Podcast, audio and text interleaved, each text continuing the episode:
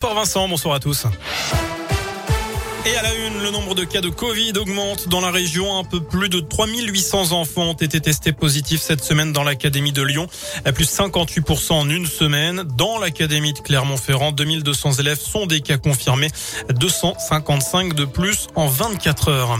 Ce drame dans la Loire au lycée Beauregard de Montbrison, un élève de 17 ans s'est suicidé dans les toilettes de l'établissement. Le jeune homme a été retrouvé pendu. Selon les informations de TL7, une rupture amoureuse serait en cause. Dans un communiqué, le recteur de la l'Académie de Lyon présente ses plus sincères condoléances à la famille et aux proches de la victime. Il précise qu'une cellule d'écoute sera mise en place au sein de l'établissement dès lundi matin afin d'accompagner personnels et élèves après ce drame. La guerre en Ukraine est un bilan humain potentiellement terrible après le bombardement du théâtre de Mariupol il y a dix jours. Environ 300 civils y auraient perdu la vie selon la mairie. Des inscriptions en russe devant le bâtiment visible du ciel indiquaient pourtant la présence d'enfants à l'intérieur.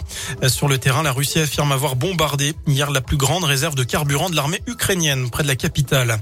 De leur côté, l'Europe et les États-Unis ont annoncé ce matin la création d'un groupe de travail visant à terme la réduction de la dépendance européenne envers les énergies fossiles russes, gaz, pétrole et charbon.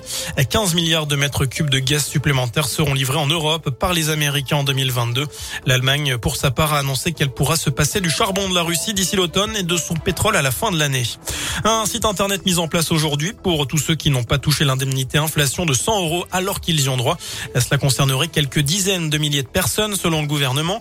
Lancé en octobre, cette prime concerne tous ceux dont les revenus sont inférieurs à 2000 euros par mois.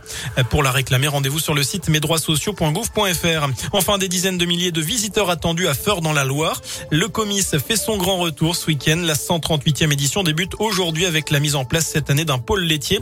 350 à 400 exposants, plus de 300 éleveurs et des centaines d'animaux vont s'installer jusqu'à lundi. Voilà pour l'essentiel de l'actu.